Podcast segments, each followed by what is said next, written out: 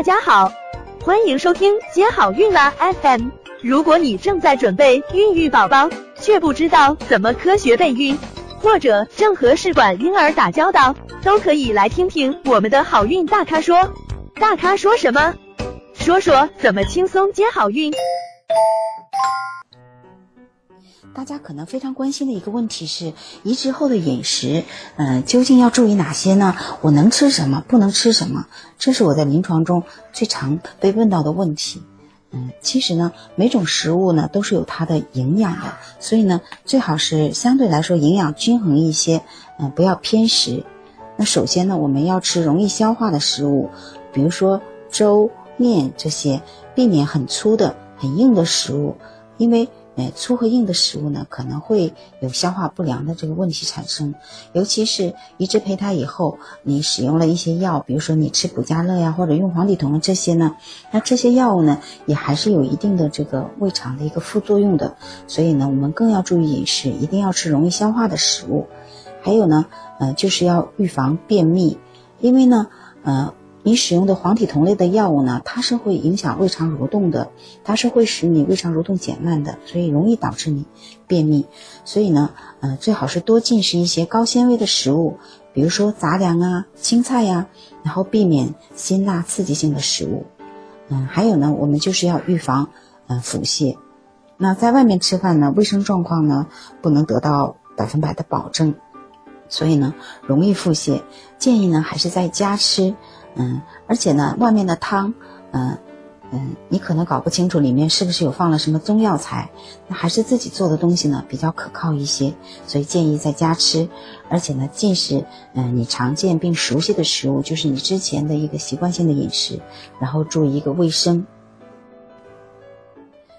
避免呢吃自己不适应的或者容易导致你过敏的食物，嗯，因为移植手术以后，你吃很多的药或者打针，容易出现消化能力减弱或者容易过敏，嗯，所以呢，食物呢最好是煮透，嗯，煮烂，避免一些生冷的，嗯，或者是避免不新鲜的这些海鲜呢，贝壳类，因为它容易引起拉肚子这些，那。平时消化不好的呢，更需要注意诶胀气的食物，因为你一旦吃了胀气的食物，可能你，嗯胃口就明显的变得更不好了。比如说牛奶啊、大豆啊、马铃薯啊，嗯，还有的人吃葱和姜啊也会胀气啊等等。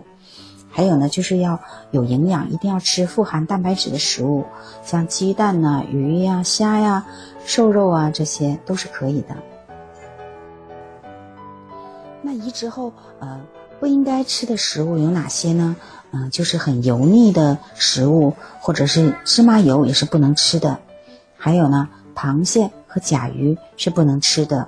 嗯，那呃，中医上讲呢，这个韭菜、西洋菜，嗯，马齿苋呢，这些也是不能吃的，因为这些嗯可能有滑胎、诱发宫缩的这个作用。那人参、桂圆和荔枝呢，嗯，这些容易。嗯，吃了以后容易上火，所以呢也是不适合吃的。那山楂呢，嗯，可能会诱发宫缩。那薏仁呢，也是一个滑胎的药物，嗯，也是不适合吃的。还有热性的一些香料啊，比如说茴香啊，嗯，这些也是不适合吃。还有辛辣刺激的食物是不行的。那么如果本身体质比较热的人呢，嗯，就不适合吃狗肉、羊肉、牛肉、姜、胡椒这些。那么，如果平时体虚的人呢，嗯，就不能吃萝卜、苦瓜、橘子这些。那其实这个呢，也是要根据各自的体质决定的。那你如果只是吃了一点点，嗯，也是没有关系的，嗯。那如果是你吃的量多，那就可能会引发一些不好了。那当然了，如果你想避免这些，那也是比较好的了。